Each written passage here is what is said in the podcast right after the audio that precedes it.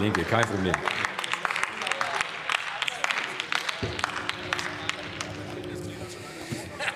Sehr geehrter Herr Präsident, meine Damen und Herren! Noch immer ist Deutschland ein sicherer Hafen für schmutziges Geld aus aller Welt. Die schleppende Umsetzung der Sanktionen gegen russische Oligarchen hat noch einmal besonders deutlich gemacht, Deutschland hat nicht nur ein massives Transparenzdefizit, wenn es darum geht, wem welche Unternehmen, Immobilien und andere große Vermögen tatsächlich gehören. Deutschland hat auch ein erhebliches Vollzugsdefizit bei der Bekämpfung von Geldwäsche genauso wie beim Einfrieren von Vermögen sanktionierter Oligarchen. Mit diesen unsäglichen Zuständen muss jetzt endlich Schluss gemacht werden, meine Damen und Herren.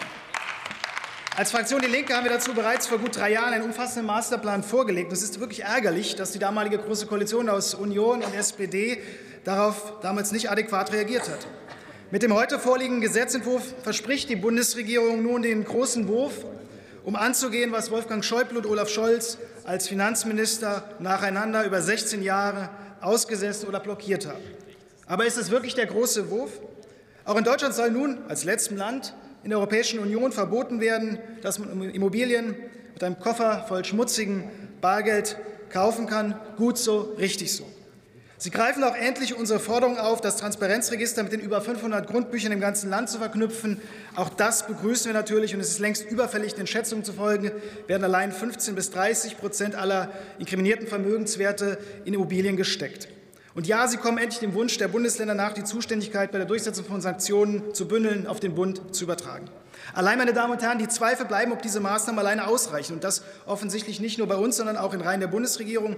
Staatssekretär Giegold aus dem Bundesministerium für Wirtschaft und Klimaschutz hat mit Blick auf den Gesetzentwurf geschrieben, in seinem Newsletter nachzulesen auf seiner Webseite, ich zitiere, im Kampf gegen Geldwäsche und organisierter Kriminalität ist also noch viel Luft nach oben. Zitat Ende. Recht hat er. Deshalb bessern Sie hier im weiteren Gesetzgebungsverfahren nach. Zunächst. Auch weiterhin drücken Sie sich davor, auch die private Nutzung von sanktionierten und eingefrorenem Vermögen zu untersagen. Es ist und bleibt aber niemandem zu vermitteln, dass einem Oligarchen in Deutschland zwar untersagt ist, seine Viertvilla in Berlin-Zehlendorf oder am Starnberger See zu vermieten, er sie aber weiterhin uneingeschränkt legal privat nutzen darf. Zweitens. Sorgen Sie dafür, dass aus den Transparenzregistern tatsächlich für alle Unternehmen hervorgeht, wer tatsächlich die wirtschaftlich Berechtigten sind. Wir brauchen dringend eine systematische und risikoorientierte Überwachung der Transparenzregistereinträge nach dem Vorbild Österreichs. Drittens.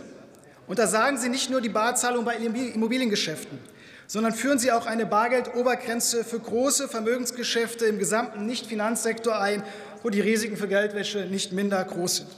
Und viertens. Schaffen Sie eine Rechtsgrundlage dafür, im Zweifel verdächtiges Vermögen, dessen Herkunft ungeklärt ist, beschlagnahmen zu können, so wie dies zum Beispiel Großbritannien mit der Unexplained Wealth Order vormacht.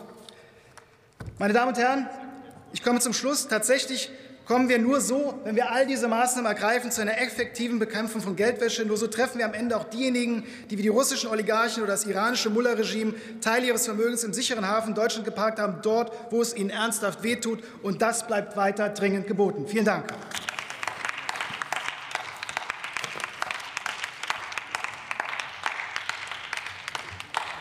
Das Wort hat der Kollege Sebastian Fiedler für die SPD-Fraktion.